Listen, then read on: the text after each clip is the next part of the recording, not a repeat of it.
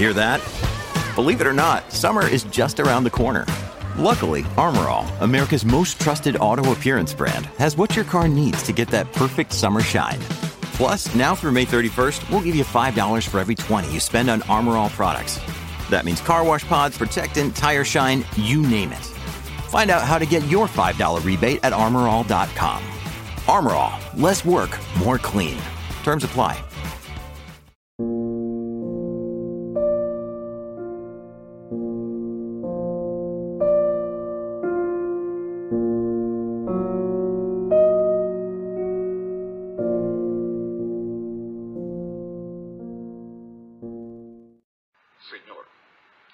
Usted algo de tomar?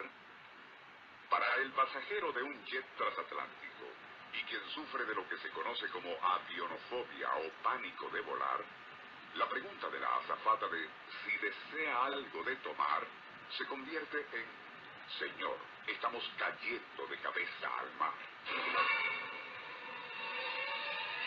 Luego, ya un poco más tranquilo, pero aún sudando frío por el susto, acepta de buena gana la bebida.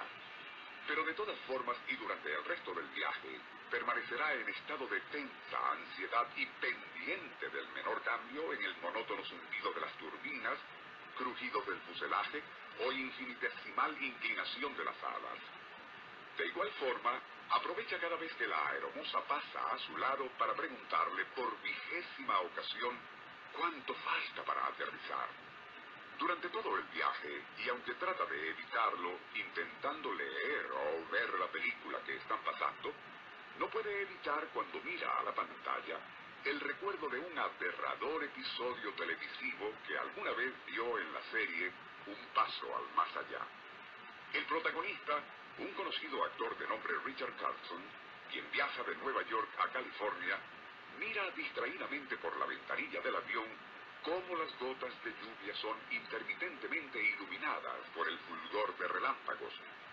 Súbitamente contempla algo que le hiela la sangre.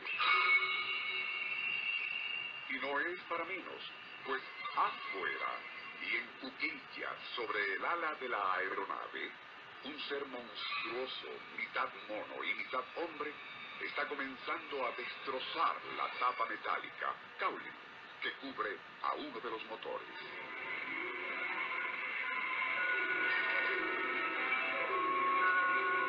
Nuestro insólito universo. Cinco minutos recorriendo nuestro mundo sorprendente.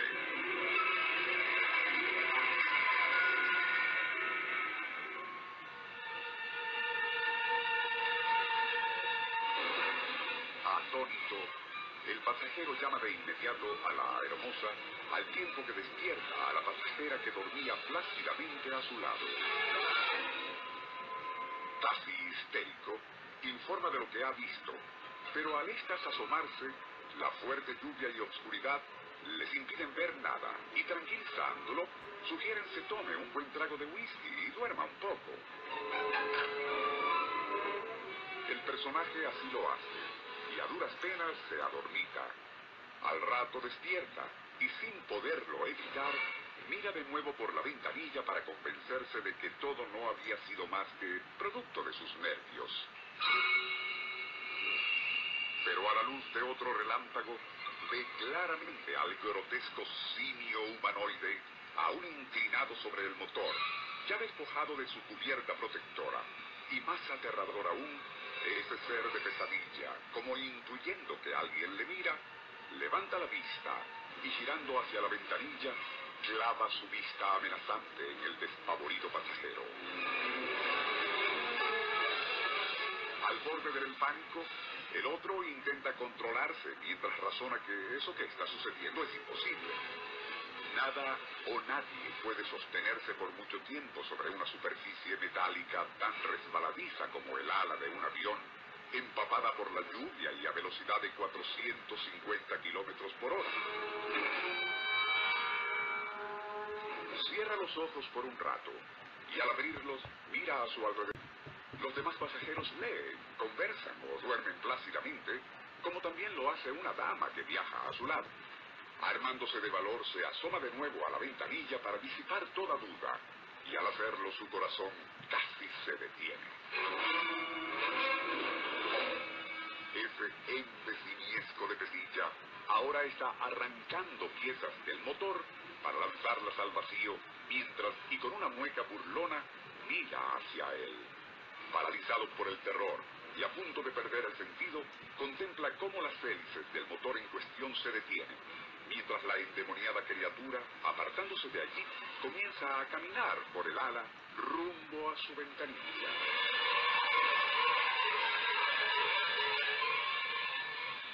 Lo anterior, como ya se aclaró, no era más que ficción televisiva, perteneciente a un viejo episodio de, quizás, series como Un Paso al Más Allá o Dimensión Desconocida, lo importante es que existe un caso de la vida real, que si bien no es idéntico al episodio televisivo anterior, sí tiene aspectos muy parecidos e igual de escalofriantes.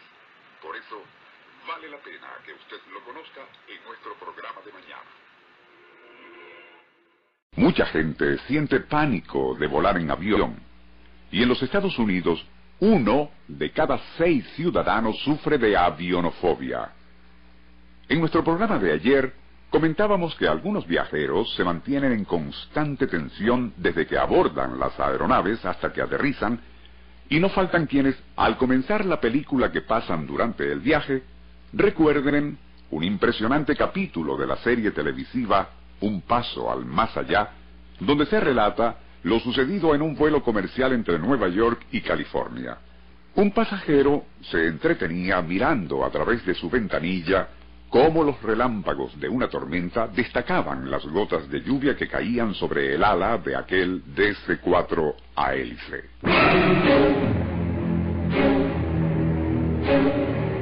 Súbitamente su corazón dio un vuelco, pues divisó, inclinado sobre la cubierta protectora de uno de los motores, a una figura grotesca, mitad mono y mitad hombre, arrancando el metal protector en dicho motor. Peor aún, cuando el pasajero alertó a la azafata sobre aquello, la joven no logró divisar nada a causa de la lluvia. Ese episodio televisivo mostraba luego cómo aquel ente, después de arrancar piezas del motor, deteniendo las hélices de la aeronave, se acercaba amenazante a la ventanilla de quien lo observaba aterrado desde adentro.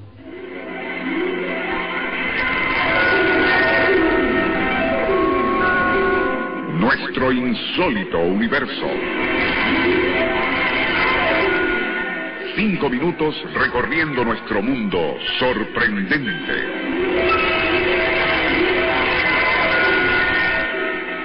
Como se aclaró en nuestro programa anterior, lo comentado al inicio no fue más que otro episodio de una famosa serie televisiva de los años 60. Pero curiosamente, tendría su eco en la vida real a comienzos de los años 90 del siglo XX. La señora Margaret Simmons, de nacionalidad inglesa, sufría de lo que se conoce como avionofobia o miedo a volar. Pero después de someterse a terapias de condicionamiento y leer libros como uno titulado Volar despreocupado, decidió ponerse a prueba y así desechar de un todo sus temores a los aviones. Aprovechando un breve asueto, compró un pasaje a la British Airways para viajar desde Birmingham a Málaga, en España. Sintiéndose reconfortada por haber dado aquel paso y ante la cordialidad de las aeromosas cuando abordó el jet, así como la despreocupada actitud de los demás pasajeros mientras se acomodaban en sus asientos, se sintió hasta un poco avergonzada de sus temores. Ya iniciado el vuelo, y saboreando una copa de buen jerez que le habían ofrecido, se entretenía mirando por la ventanilla cómo ya iban dejando atrás las costas de Dover, cuando repentinamente vio algo aterrador desde su asiento. Era el cuerpo de un hombre uniformado colgando por el lado de afuera y alguien, en lo que parecía ser la cabina del piloto, parecía sujetarlo por los pies. Paralizada por la sorpresa, que rápidamente se transformó en terror, La señora Simmons pudo enterarse mientras la aeronave cabeceaba y se escuchaban gritos que aquella persona con la mayor parte de su cuerpo fuera del fuselaje era nada menos que el piloto. Quienes le sujetaban por pies y piernas tratando de impedir que cayera al vacío eran varios miembros de la tripulación. Uno de ellos milagrosamente había logrado atraparle por los tobillos después que la ventanilla lateral en la cabina de mando estalló inesperadamente, provocando un violento cambio de presión que lo succionó hacia afuera. Algo que le sucedió pues casualmente se había desabrochado la correa de seguridad para ir al baño.